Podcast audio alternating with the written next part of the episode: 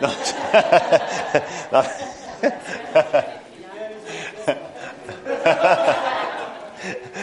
non, non, mais parlant de résolution.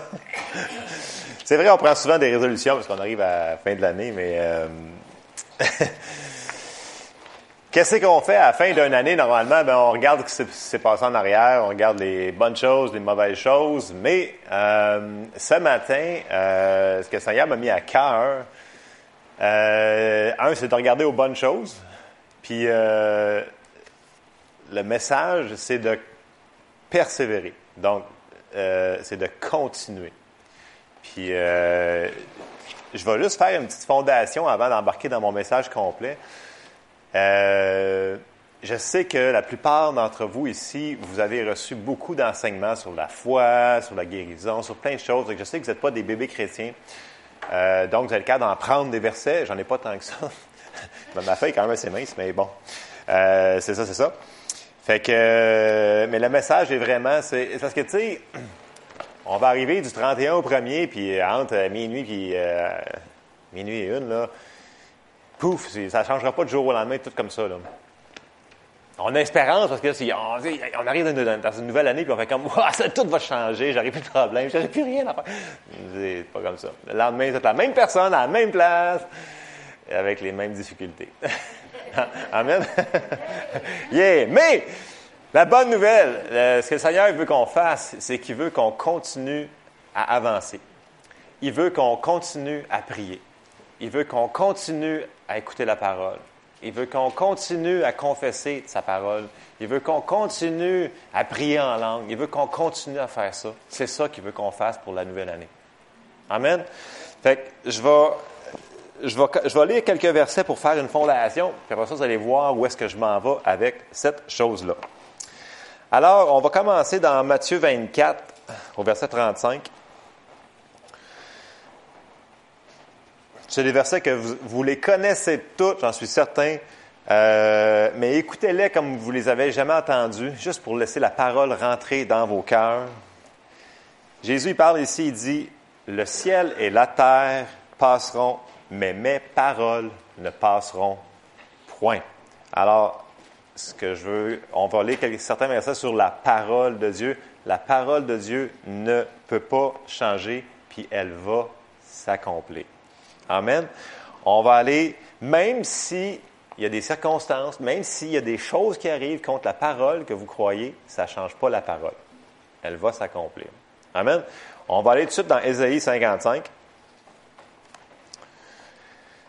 Ésaïe 55 au verset 10 à 12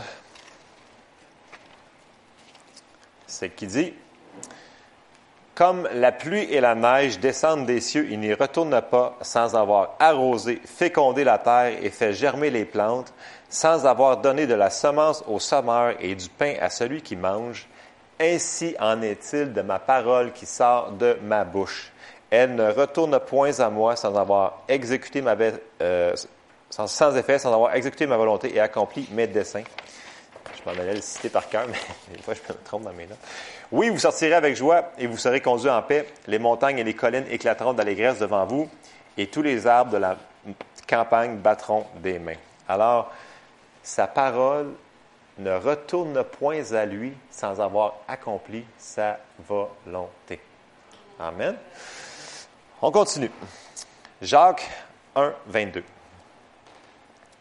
Il faut qu'on la mette en pratique je le sais souvent, le Jacques 1,22, là, mais c'est mettez en pratique la parole et ne vous bornez pas à l'écouter, vous trompant vous-même par de faux raisonnements. Donc, la parole, c'est bien beau si tu as ta Bible chez vous à maison, si tu la mets à côté de ta table de chevet, si tu la mets à côté de ta table de café, whatever, où est-ce qu'elle est ta Bible, ou vos Bibles. Il y en a qui en ont plein de Bibles.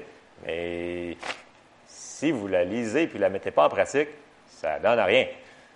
C'est comme si un médecin vous prescrit des pilules, puis vous mettez le pot à côté de la. Puis vous dites, ben, le pot, il est là. Ben, le pot, il est là, j'ai le pot. Puis là, ben, tu t'en rends pas mieux, puis le médecin il dit, qu'est-ce que tu fais? Ben, j'ai acheté des pilules, là. T'es là-tu pris? Non.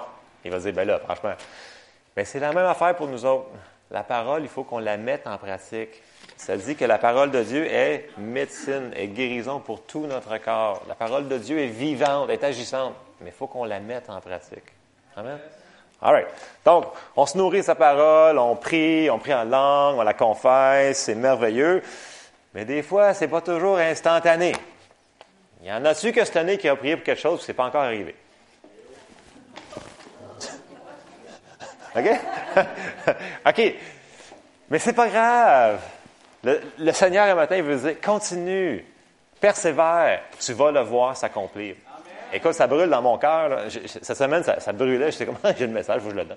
C'est vraiment ça. Continue, continue, continue, tu vas le voir arriver. C'est vraiment ça. Puis, oui, c'est un processus des fois, mais le processus fonctionne quand même. OK. Marc 4, 26 à 28. Jésus nous explique un petit peu le processus. Je n'irai pas en profondeur dans chaque verset, je vais juste les, faire mon petite fondation, pour ça je vais embarquer dans le vif de mon sujet. Dans Marc 4, 26, euh, Jésus il dit, il parle du royaume de Dieu. Il dit, il est comme ça le royaume de Dieu. Il dit, écoutez bien, il dit encore, il en est du royaume de Dieu comme quand un homme jette de la semence en terre. Il parle de la parole. Qu'il dorme ou qu'il veille, nuit et jour, la semence germe et croît sans qu'il sache comment. La terre produit d'elle-même d'abord l'herbe, puis l'épi, puis le grain tout formé dans l'épi. Fait que Jésus dit ici, écoute, il dit, c'est sûr que si tu mets la parole, ça va fonctionner. Mais il dit, ça ne sera pas toujours automatique. Tu vas le voir pousser. Bien, ça se peut que tu ne le vois pas pousser, mais ça se passe. Même si tu ne le vois pas, ça se passe quand même. Que tu dormes ou que tu sais ça se passe pareil. Amen? Ça, c'est Jésus qui dit ça. Donc, Dieu, présentement, là, il travaille dans nos vies. Là, là, là, là, Dieu est en train de travailler sur les prières qu'on a faites, sur les paroles qu'on a confessées. Dieu, il travaille dans nos vies. Sa parole est en train de fonctionner là, là. Un matin, là, là. Tout ce que vous avez prié cette année, là, il est en train de l'accomplir là, là. C'est en train de se produire. C'est pas parce qu'on ne le voit pas avec nos yeux que c'est pas en train de se faire. Amen? On continue. On a une clé qui nous a donnée dans Hébreu. On en a parlé souvent cette année. Hébreu 6, 12. Je l'ai sorti en trois traductions. Dans la Louis II, ça dit En sorte que vous ne vous relâchiez point et que vous imitiez qui? Ceux qui, par la foi et la persévérance, parenthèse, patience, héritent des promesses. Qui c'est qui hérite des promesses? Ceux qui persévèrent. Si on ne persévère pas, on ne les verra pas. Si vous les laissez tomber vos promesses, vous ne les verrez pas non plus. Tu sais, des, fois, il y, en, a qui me disent Ah, mais moi, là, j'ai comme plus d'espérance. On peut arriver à un point comme ça des fois. Il y a des choses que ça fait trop longtemps, ça fait tellement d'années que tu dis écoute, ça n'arrivera jamais. Reprends-le. Va le rechercher, cette chose-là. Va le rechercher, puis remets ta foi dessus. Écoute, tu n'as rien à perdre. Parce que dans 20 ans ou 40 ans ou 50 ans, on ne sera plus là anyway, de toute façon. Fait que, si tu ne l'essayes pas, tu ne le verras pas. Right? Fait que euh, moi, j'aime mieux l'essayer, puis ça prend euh, une couple de mois ou années, peu importe, mais ça va se faire, c'est sûr. Amen? Fait que ça va se faire. Dans la Bible, euh, dans la Bible, le message, ça dit Soyez comme ceux qui continuent la course. Parce que, tu sais, la vie chrétienne, c'est un marathon. OK? C'est pas, c'est pas toujours du, euh, un sprint instantané. C'est la persévérance. Continue la course avec une foi engagée et ensuite reçoivent tout ce qui leur, ce qui leur a, ont été promis. Alors, dans, dans, le message, soyez comme ceux qui continuent la course avec une foi engagée et ensuite reçoivent tout ce qui leur ont été promis. Puis dans la Bible en français courant, ça dit ne devenez donc pas paresseux, mais suivez l'exemple de ceux qui croient avec persévérance et qui reçoivent ainsi ce que Dieu a promis. Amen. Fait qu'on voit que la persévérance, c'est super important. Là, on va voir trois versets, quatre, sur la persévérance et sur la course dans Hébreu 12, au verset 1. Oui, c'est ça, Hébreu 12, 1. Ça dit, euh, c'est important. Et, oui, c'est, c'est beau les gens qui partent et qui, euh, qui entendent un message puis une parole, puis ils sont en feu, puis ils crient Alléluia, Amen, puis le lendemain, ben, on oublie ça. Non, mais ça arrive des fois, tu sais, on, sur le quand on entend euh, une bonne nouvelle, tu sais, on peut être comme, yeah, yes, sir, tu sais, je vais abattre les montagnes, les géants, vais toutes les tuer. Mais le lendemain matin, quand ils mangent leur toast, puis ils font face au même géant, puis ils font, coudon, il est encore gros, le géant, coudon, il n'est pas encore parti. Euh, fait que, non, mais je veux dire, ça, ça, vous est déjà arrivé? Moi, ça m'est arrivé souvent, souvent. Yeah, la parole, non, man! Là, le lendemain, tu fais comme, c'était quoi déjà le message en plus? non, mais en tout cas, moi, ça m'est arrivé souvent. Mais, faut pas faire ça. Réécoutez sur Internet les enseignements pour vous en souvenir. Alors, Hébreu 12, 1 nous dit, Nous donc aussi, puisque nous sommes environnés d'une si grande nuée de témoins, rejetons tout fardeau et le péché qui nous enveloppe si facilement et courons avec persévérance dans la carrière qui nous est ouverte. Donc, on parle encore de persévérance. On s'en va dans 1 Corinthiens 9, 24. Parce qu'il faut qu'on court, il faut qu'on court, qu'on court, qu'on continue. 1 Corinthiens 9, 24, ça dit Ne savez-vous pas que ceux qui courent dans le stade courent tous, mais qu'un seul remporte le prix? Courez de manière à le remporter. Donc ici, la manière qui est phrasée, courez de manière à le remporter, c'est courez comme, comme des vrais coureurs, pas comme des faluettes. Courez pour de vrai. Tant qu'à courir, courons pour de vrai. C'est ça la traduction, grosso modo. OK? Je l'ai mis en, québécois. Ensuite, on s'en va dans 2 Timothée 4, 7. Puis après ça, j'ai quasiment fini mes versets. On embarque dans l'inventante. 2 Timothée 4, 7. Timothée, parle, il dit, euh, non, ça c'est Paul qui parle à Timothée. Dans 2 Timothée 4, verset 7, ça dit, j'ai combattu le bon combat. J'ai achevé la course. Et j'ai gardé la foi. Donc, encore là, on voit que la vie chrétienne, ça va prendre de la patience et de la persévérance parce que euh, les choses de ce monde, des fois, vont essayer de nous bloquer, mais c'est pas grave. Avec le Seigneur, on va y arriver, même si c'est pas toujours instantané. C'est dur le mot pour instantané, je sais, je sais, je sais. Puis, euh, souvent, souvent, j'entends les, gens, moi-même des fois, euh, qui arrivent au Nouvel An, puis là, ils se rappellent toutes les affaires qui s'est passées dans l'année. Mais il y a des choses qu'on devrait faire supprimer, delete, effacer, poubelle, corbeille. On n'a pas besoin des fois de se souvenir de toutes ces affaires-là. Mais ce qu'il peut faire, quand il peut nous aider, c'est souvenons-nous de, des victoires qu'on a eues cette année.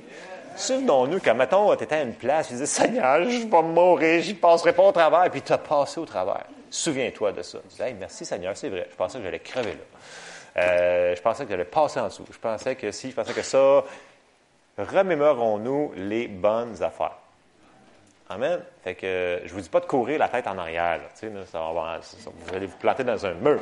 Mais on peut se souvenir des bonnes choses qui s'est passées cette année. Puis c'est important de.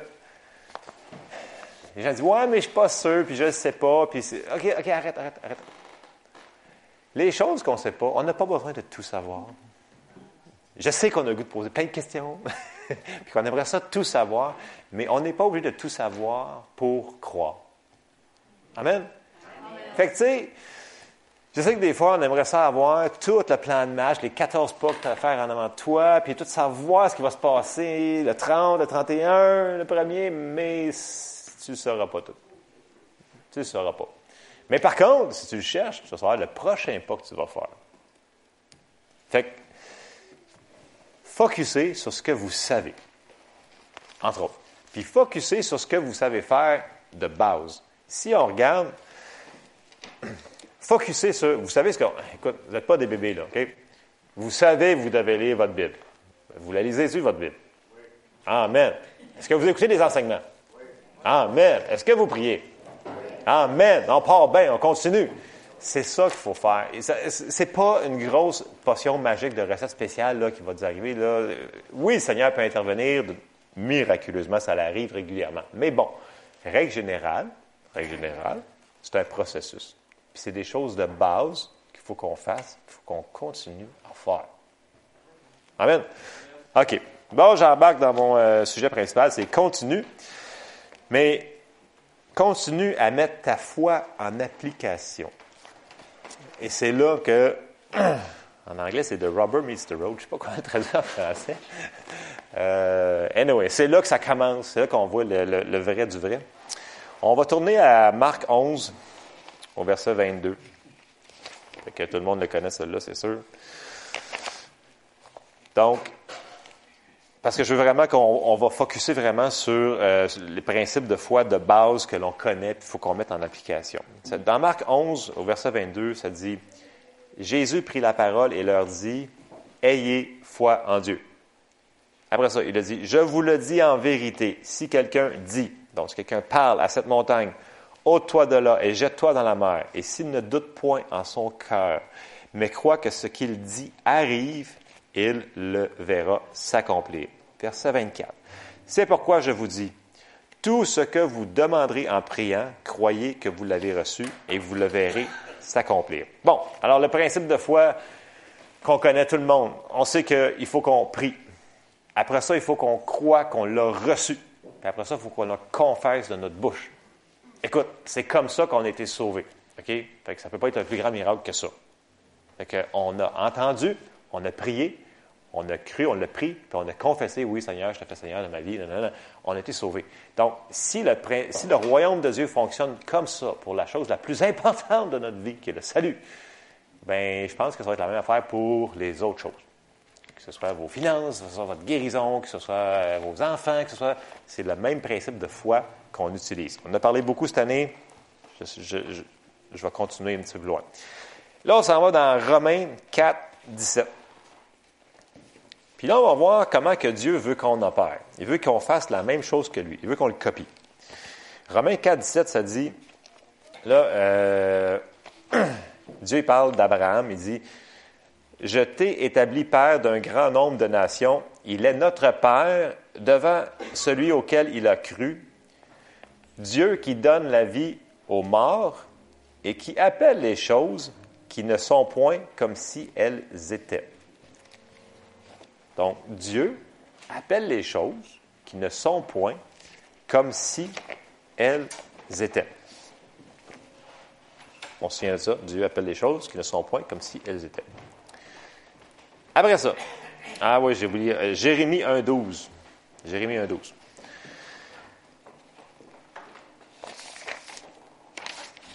Il me reste juste deux versets.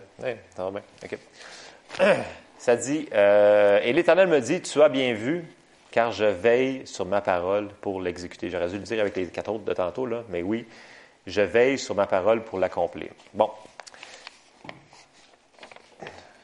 on va répéter aussi Ésaïe 55, 11. Ainsi en est-il de ma parole qui sort de ma bouche, elle ne retourne point à moi sans effet, sans avoir exécuté ma volonté et accompli mes Alors, Dieu veut qu'on mette sa parole dans nos bouches, puis il veut qu'on la déclare. Il veut qu'on la déclare. Il veut qu'on la déclare. Puis là, les gens me disent Ouais, mais je ne peux pas faire ça, c'est pas la vérité. OK. Dieu, qu'est-ce qu'il a dit dans euh, Romains 4, 17? Il dit Il appelle les choses qui ne sont point comme si elles étaient. OK. Dieu n'a pas dit qu'il a nié la réalité. Non il a déclaré sa parole par-dessus la situation, puis la situation a changé. Puis c'est là, une année, que ça devient un petit peu. Les gens disent Ouais, mais je peux pas dire que je suis guéri, suis des symptômes, je suis malade, j'ai mal. Je ne dis pas que je suis pas malade. Je dis, la Bible nous dit pas de nier les circonstances. La, la Bible nous dit de mettre une loi plus forte que ça par-dessus, qui est la loi de la vie. En réalité, qui est Romains 8, 2.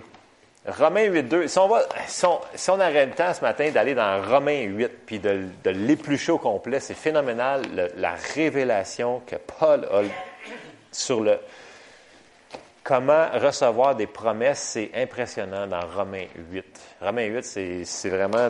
on, va juste lire le chapitre, le verset 2, puis il faut le comprendre. En effet, la loi, c'est une loi de l'esprit de vie en Jésus-Christ m'a affranchi de la loi du péché et de la mort. OK? La loi du péché de la mort est rentrée sur la terre quand Adam a péché. Mais la loi de l'esprit de vie en Jésus-Christ est venue quand Jésus est mort sur la croix pour nous. Fait que quand il est venu Jésus, il a mis une loi qui est plus forte que l'autre loi. OK? Donc, ce n'est pas une question de nier les symptômes, nier les circonstances. C'est une question de déclarer quelque chose qui est plus fort par-dessus. Puis là, euh, je vais vous donner un exemple dans le naturel. C'est la même affaire que si on prend toute la gang ici, puis on se dit qu'on est dans un avion, puis on est environ 50 personnes, puis euh, on dit, ben la loi de la gravité a dit qu'on pèse, mettons, 30 euh, 000 livres. 20 ben, 000 peut-être, je ne sais pas comment vous dire. sais pas là. Mais bon. Donc, ça dit que, théoriquement, on est trop pesant, c'est impossible, on ne peut pas lever. Et quand on prend un avion commercial, vous avez vu les avions commerciaux, c'est rendu gros, c'est huge. C'est vraiment, c'est les, gros Airbus puis les Boeing 7 euh, machins, on est combien de personnes là-dedans? C'est 400, 450 passagers, là. Bon. L'avion est pesant, les gens qui ont des grosses bedaines dedans sont pesants aussi. Euh, la nourriture qui est dedans est pesante. Euh, le, fuel est pesant. Donc, la force des moteurs, si tu mettais par en haut, serait jamais assez forte pour décoller de 1 pouce du sol cet avion-là. Donc, la loi de la gravité, elle est vraie. C'est une réalité. Mais il y a une loi qui est plus forte que ça, qui s'appelle la loi de l'aérodynamisme. Ça veut dire que quand les ailes sont formées comme ça, en dessous, quand il y a du vent qui passe en dessous, ça fait une dépression, puis ça fait une dépression par là-dessus, puis ça fait que l'avion, peut monter. Bon, OK, on n'a pas besoin de comprendre la loi de l'aérodynamisme. Bon. Pour ceux-là qui ont déjà vu à l'école, non, c'est super simple. La manière que l'aile est faite, dès que ça l'avance, ça crée une basse pression au-dessus de l'aile, puis ça fait, ça fait que ça tire, ça fait que l'avion, elle lève. OK, on me suivez? Bon, OK. Le, point que je veux emmener, c'est que la loi de l'aérodynamisme est plus forte que la loi de la gravité. Parce que ce même avion-là, qui fait encore ce 20 000 livres-là, il va voler dans les airs, puis il ne tombera pas. Bien, à moins que le pilote fasse des erreurs, là, mais, euh, mais comprenez-vous le point, dans le sens qu'on ne nie pas la loi de la gravité, mais on met une loi par-dessus qui est plus forte que la loi de l'aérodynamisme, dans ce, dans ce cas-là, pour cet avion-là. Amen? Bon, dans le spirituel, dans nos vies, mettons qu'on voit un problème physique, OK? On ne le nie pas. On va chez le médecin, on fait des affaires normales, on est intelligent, ça a notre tête. Mais on peut commencer à déclarer la parole qui nous dit que par ces meurtrisseurs, nous avons été guéris. Donc, tu peux commencer à mettre une loi qui est plus forte que la loi que tu vois là, qui est la loi de la mort. Parce que la maladie a juste rentré quand Adam a péché. La pauvreté a juste rentré quand Adam a péché. Ça a tout rentré quand Adam a péché. Jésus nous a rachetés, nous a affranchis. Puis la loi de l'esprit de vie est plus forte que tout. Fait que si on la met en application, on va laisser faire les autres lois, puis on va les écraser, on va les écrapoutiller. Comme je disais à mes enfants, mais c'est pas, pas dans le dictionnaire, écrapoutiller, mais ils trouvent bien ça drôle. que je m'en sers souvent, écrapoutiller. Donc, il faut le mettre dans nos bouches, il faut le déclarer, il faut le dire, la loi. Donc, ça veut dire qu'il faut quand même que tu connaisses un petit peu ta parole, il faut que tu ailles chercher les versets selon ce que tu as besoin, puis mettre les bons versets pour les bonnes choses que tu fais face à ta vie. Puis, vous vous souvenez que dans la parole, Jésus, lui, souvent, il parlait aux choses? Quand il y avait la tempête, il avait dit Tais-toi, silence, calme-toi, puis pouf Plus d'eau, plus de vagues, tout le monde est comme Ah, c'est qui ça? Ah, OK. tout le monde est comme Le Seigneur a parlé à la tempête. Le Seigneur est arrivé à la, à la belle-mère à Pierre. Puis il n'a pas menacé la belle-mère. Il a menacé. C'est important. Pas menacer le belle-mère. hey, moi, des fois, je fais. OK. bon. Dieu, euh, Jésus a menacé la fièvre. Donc, ça veut dire que s'il a menacé. Non, mais sérieusement, tu n'arrives pas à côté d'une personne puis euh, tu, tu. Non. Si tu menaces, ça veut dire que tu as autorité, ça veut dire que tu parles, ça veut dire qu'ils l'ont, entendu, là. Les, disciples l'ont entendu menacer la fièvre, là. Ils l'ont entendu parler au, à, la tempête, là. Puis, quand il est passé devant le figuier, là, il a, parlé au figuier. Mais les disciples, ils l'ont entendu. Ça veut dire qu'il n'a pas été muet, là. Il n'a pas été à côté. Non. Il est à côté, puis il a dit, figuier, ben, qu'il n'y a plus aucun fruit de toi. Pour toujours. Il l'a dit. Il l'a dit de sa bouche, là. Je vous dis pas de crier, là. Mais je vous dis de le dire d'une voix audible. C'est les, les principes bibliques. Allez dans votre parole, vous allez voir, c'est vraiment là. OK? C'est belle-mère aussi. Bon. Fait que euh, ça, c'est pour ça. Après ça, euh, Jésus, il veut qu'on fasse la même chose qu'il faisait. Il veut qu'on mette la parole dans notre bouche, puis il veut qu'on parle aux situations, aux circonstances.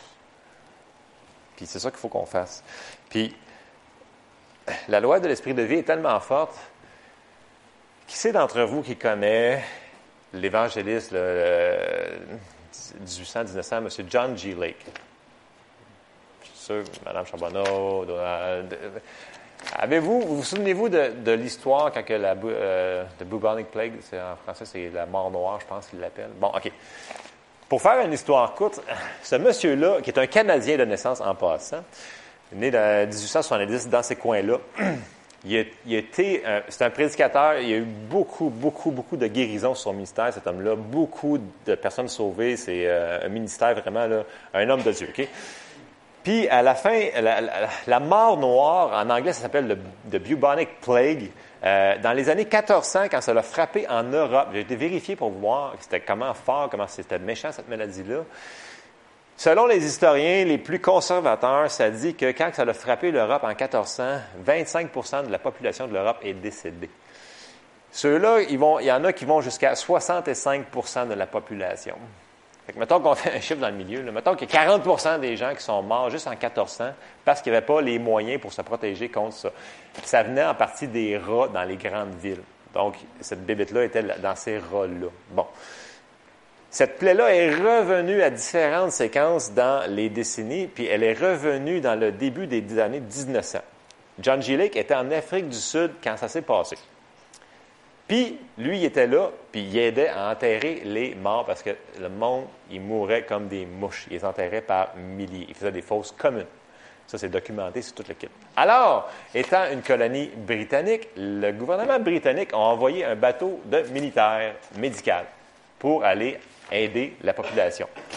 Puis là, un moment donné, ils ont vu John G. Lake qui s'amuse à aider les gens à enterrer les morts, puis toute le kit, ces affaires-là. Puis là, il dit, ben là, euh, qu'est-ce que tu as mis pour te protéger? T'avais-tu des gants? T'avais-tu quelque chose? T'avais-tu... Il dit, non. Puis là, il, leur répond, dans sa biographie, ça dit, il leur répond, ça, c'est la loi de l'esprit de vie en Jésus-Christ, m'a affranchi de la loi du péché de la mort. Que lui, il croyait pas que la... Il était rendu, il était rendu tellement fort dans sa foi en la parole de Dieu qu'il croyait que la vie, Dieu qui vivait en lui, était plus fort que la maladie qui était sur ces gens-là. Mais là, c'était pas une grippe, là. C'était la mort noire. Le monde, il mourait comme des mouches. Fait que, ils ont même fait un test avec lui. Puis dans la biographie, ça dit que ils ont mis de la bave d'un des- des corps qui étaient morts dans sa main. Puis quand ils ont mis sa main en dessous du microscope, ils ont vu que tous les microbes sont morts. Puis là, il, leur a répondu, il dit, c'est ça la loi de l'esprit de vie en Jésus-Christ. Puis là, les médecins ont comme fait, wow, on comprend pas. Donc, c'est documenté, c'est dans les livres d'histoire, c'est, c'est arrivé. Le gars, il avait la révélation. C'est quand même intense, là. Fait que la loi de l'esprit. Il aurait répondu, ça, c'est la loi de l'esprit de vie. Ça surpasse la loi de la mort. Amen. Fait que c'est quand même fort, là. Puis, euh, nous autres, il faut qu'on fasse la même chose. Vous n'avez peut-être pas la. Oui, vous me dites, Ah, mais lui, c'est un évangéliste, un ministère de guérison, tout le kit, ça- n'a pas rapport. Tant mieux si euh, vous prenez le temps de construire votre foi, puis vous avez plus de foi dans la parole, puis vous connaissez vos versets par cœur. Vous savez, vous pas là, les connaître par cœur.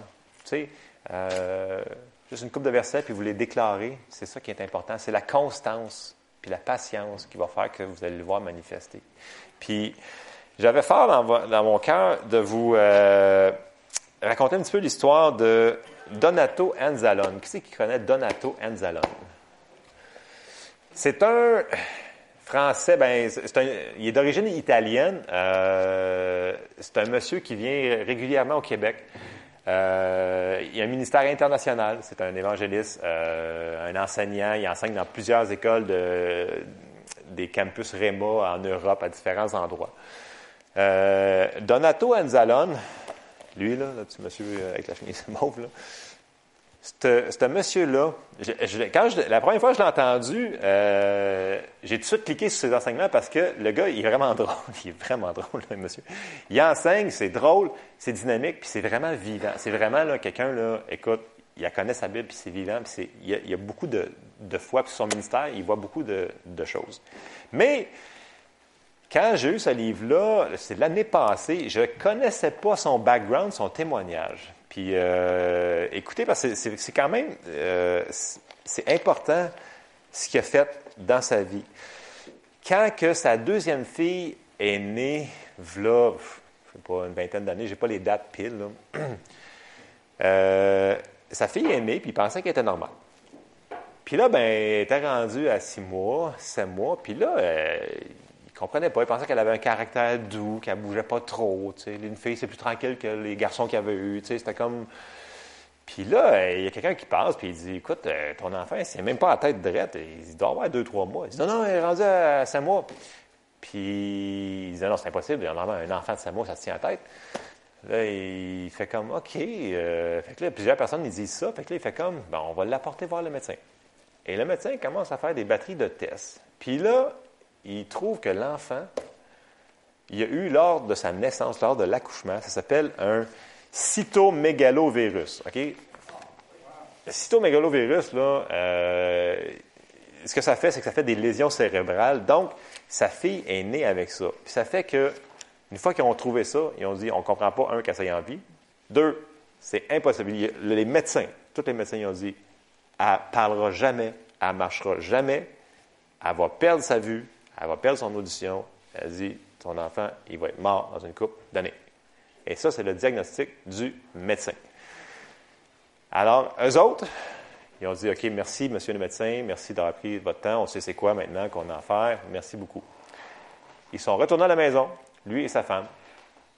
Puis, c'est sûr qu'ils ont eu de la peine sur le coup parce que c'est ton enfant, tu sais, je veux dire. C'est pas le fun d'avoir des nouvelles comme ça, mais ils ont dit OK. Il dit je sais ce que la parole de Dieu a dit. Il dit, on va mettre la parole de Dieu par-dessus ça. Donc, ils ont sorti Ésaïe 53. Ils ont sorti Matthieu 8. Ils ont sorti 1 Pierre 2. Puis ils ont dit, par ses meurtrissures, elle a été guérie. Écoute, aucune parole prophétique, aucune affaire de même. Ils ont juste dit, écoute, on prend la parole, puis on commence à la mettre en application. c'est ça qu'ils ont commencé à faire. Lui, il continuait d'aller voyager puis aller enseigner la parole de Dieu. Là. Sa femme restait à la maison avec les enfants. Puis il revenait, puis il voyait aucune différence. Mais lui et sa femme, il disait, il continuait à déclarer la même parole sur sa fille semaine après semaine, après semaine, après semaine, après semaine. Puis, qu'est-ce que vous pensez qui est arrivé? Ils sont découragés. ben, écoute, c'est décourageant. Puis, moment donné, il y, a, il y, a, un homme de Dieu qui a donné une parole pour l'encourager. Il dit Continue à faire ce que tu fais. Continue ce que vous faites, continue à faire, ça va produire. Fait qu'il a tout de suite repris sa foi, ils se sont ressaisis, puis ils ont continué à déclarer la parole de Dieu. Les mêmes versets, les mêmes, mêmes versets-là.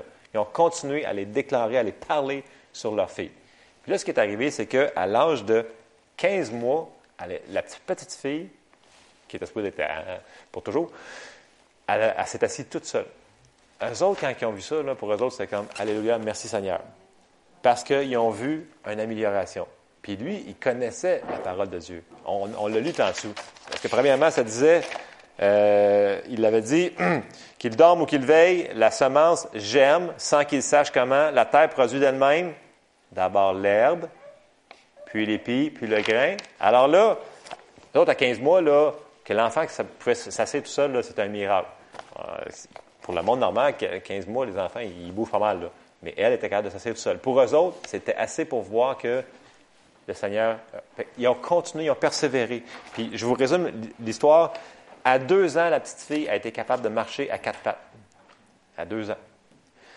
À deux ans et demi, a été capable de se lever puis a commencé à marcher. Puis à trois ans, elle a été capable de parler. Puis après ça, là, ça a déboulé à partir de trois ans, trois ans et demi, elle a été complètement, complètement guérie. Puis depuis ce temps-là, elle, s'est rendue une personne adulte, puis elle est complètement, complètement guérie. Ce que les médecins avaient dit qui était fini, c'est fini, c'est fini, c'est impossible ton affaire. Lui, a dit, OK, moi, je vais mettre quelque chose qui est plus fort que ça par-dessus. Puis, moi, ce livre-là, l'année passée, quand je l'ai lu, m'a vraiment, vraiment, vraiment, vraiment encouragé. Parce que c'est un gars normal. Puis, c'était pas, il n'y avait pas eu une révélation de genre de, ah oui, tu dois faire ci, ci, ci, ci, ça. C'était juste, je vais décider de mettre la parole en application. Puis ça m'avait vraiment percuté. Puis cette semaine, c'est exactement ça que le Seigneur voulait que je vous partage. Peu importe la situation que vous faites face, peu importe laquelle, continuez. Que vous ne le voyez pas, c'est pas grave. Continuez, continuez, continuez. Les gens, souvent, on veut avoir des paroles des, des, prophètes, ils veulent nous dire, oui, c'est super quand on a des prophéties, choses comme ça, mais pourquoi on ne prend pas la parole? Continue. Continue. Continue à mettre ta foi en action. Continue à faire ce que tu as commencé à faire. Tu vas le voir s'accomplir. Amen. je vous encourage cette année, dans la nouvelle année qu'on s'en va, laissez pas les circonstances qui s'est passées en arrière euh, tuer votre foi. Reprenez votre espérance. Reprenez.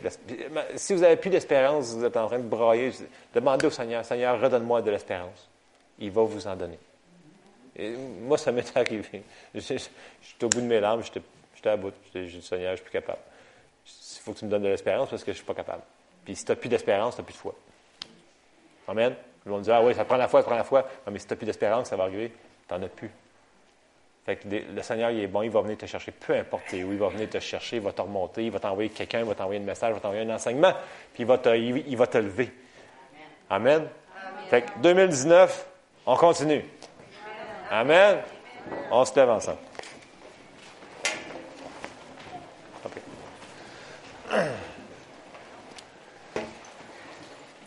On va finir en mot de prière, puis euh, merci pour votre attention.